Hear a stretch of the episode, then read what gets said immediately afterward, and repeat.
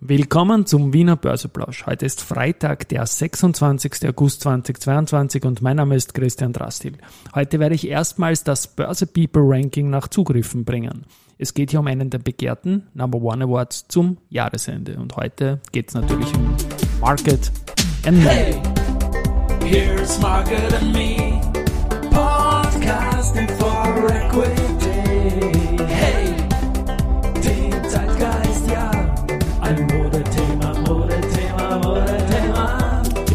Börse als Modethema und die Augustfolgen des Wiener Börseplausch sind präsentiert von Wiener Berger und dem Börsenwerte Verlag.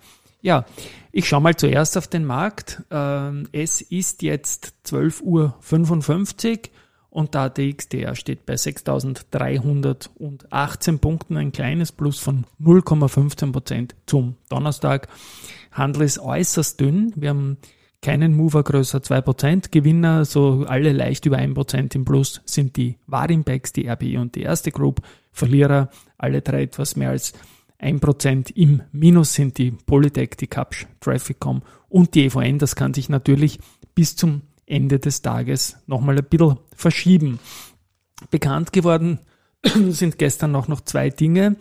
Zum einen, dass Österreich viel mehr Corona-Hilfen ausgezahlt hat als andere Länder, dass wir da Europameister sind, das ist äh, sportlich gesehen schön. In unserer Branche kann ich mich da nur ein bisschen ärgern darüber, weil wir selbst haben natürlich keinen Euro bekommen und andere haben mit Kurzarbeit und Covid-Inseraten Rekordbilanzen gemacht. Also das passt überhaupt nicht, aber muss man so nehmen, wir sind nicht die einzigen, unter Anführungszeichen, Opfer, die es hier gibt. Ähm, Opfer von stärkeren Gegnern äh, trotzdem, ja genau. Also der Fonds zur Förderung der digitalen Transformation, wo die Online-Medien auch wieder nicht dabei sind, 52 Millionen Euro dotiert. Da werden wir jetzt die EU-Beschwerde trotzdem nicht unterschreiben. Gut finden wir den Fonds in der aktuellen Ausgestaltung, aber auch nicht.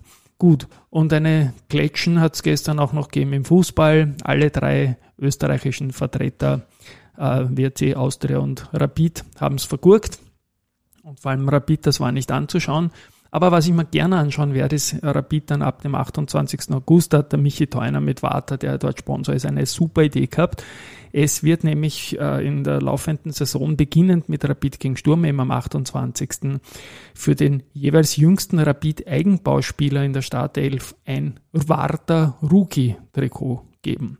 Und zum Schluss der Saison wird dann auch noch der Beste ausgezeichnet. Also da sind solche Leute dabei wie der Goli, der Hedel, dann der Yusuf Demir, Moritz Oswald, dann der ähm, äh, Leopold Querfeld, der Landmannsohn quasi irgendwie. Das ist eine gute Sache, glaube ich. Und dieses Trikot kann vielleicht beflügeln und in Water steckt ja auch Energie und Batterie drinnen. Also das möchte ich da schon sehr gerne gut finden und unterstützen. Und jetzt habe ich es ja angekündigt. Das ist ja der Jingle vom 22 Börse People. Da habe ich jetzt vorher mit dem Thomas Joel gesprochen, dem Gründer der Management Factory, dem Mitgründer. Und die Season 1 mit 22 Folgen ist jetzt mal abgedreht, wenn es um die Interviews geht. 20 haben wir bereits gesendet von diesen 22. Season 2 haben auch schon drei, vier auf Halde. Und ich habe es ja angekündigt, es wird ein Ranking geben der meistgehörten Börse People Podcasts und dann zum Jahresende wird der meistgehörte einen Number One Award gewinnen. Es prallen da zwei Effekte zusammen aufeinander. Zum einen haben wir die älteren Podcasts, die schon länger online sind, die haben natürlich einen Vorteil. Ähm, auf der anderen Seite haben jene, die neu sind, am Tag eins höhere Zugriffe als die alten, weil der Podcast insgesamt wächst. Ja, und jetzt momentan wäre der Number One Award und ich werde das jeden Freitag updaten, virtuell beim Florian Heindl, erster Challenger Mike Lilacher, zweiter Stefan Schulmeister. Das Ranking werde ich dann in den Shownotes oder im Artikel dazu veröffentlichen. News heute gibt's zu Fabersoft. Die haben Umsatzerlöse in, im ersten Quartal von 15 Millionen und das ist gegenüber 13,6 im Vorjahr doch eine Steigerung. Ähm, nur in der Schweiz konnte kein Umsatzplus erreicht werden, sonst in jedem geografischen Segment nach oben. Äh, Mindbreeze hat auch 20% mehr Umsatzbeitrag geliefert und liegt jetzt schon bei 4 Millionen Euro. Das EBITDA ist relativ stark mit 3,3 Millionen Euro. Im Vorjahr war es noch mehr. Das EBIT äh, ist auf 1,7 zurückgegangen, von 2,4 sind wir noch immer eine recht schöne Umsatzrendite.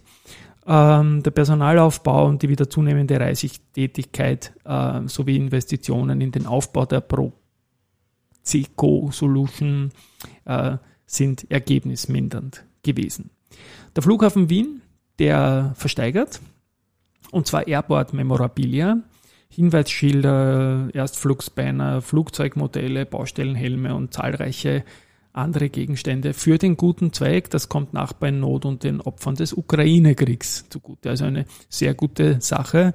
Ich hoffe, dass wir nicht bald eine historische Aktie haben und dass das Angebot zu 33 Euro nicht angenommen wird. Unsere Meinung dazu ist klar, die Angebote von äh, Strabag und von ähm, Flughafen, die lehnen wir ab und bleiben da definitiv long. Ja, die Christine Betzwinkel ist wieder da, habe ich gesagt. Die hat sich vier Interviews der Börsenradio-Kollegen aus Deutschland angehört. Da war zunächst einmal die Bettina Schragel, die ER-Chefin äh, von der Immofinanz zu Gast. Dann der UBM-CEO Thomas Winkler, Marinomed-CEO Andreas Grassauer und CA-Immo-CEO Silvia Schmitten Walgenbach. Letztere klingt sicherlich am optimistischsten von allen, aber auch die, die Bediener klingt dann nicht so schlecht von der Immofinanz und der Andreas von Marinomed. Bei der UBM ist es sicherlich eine schwierige Phase, weil die Kunden laut Thomas Winkler in eine Abwarten- und Tee-Trinken-Strategie gegangen sind. Aber ich denke, der Holzbau, der wird wieder kommen in Modell UBM und ich bin da auf alle vier slash Risikohinweis optimistisch. Und finally haben wir noch Research und zwar SRC Research bleibt bei Kaufen und beim Kursziel von 42 Euro und das Ganze gilt für die CAI.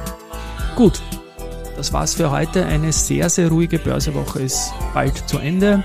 Wir hören uns dann am Montag wieder. Morgen gibt's den Sportwoche-Podcast und am Sonntag Austrian Stocks in Englisch. Bleibt gesund, tschüss und baba.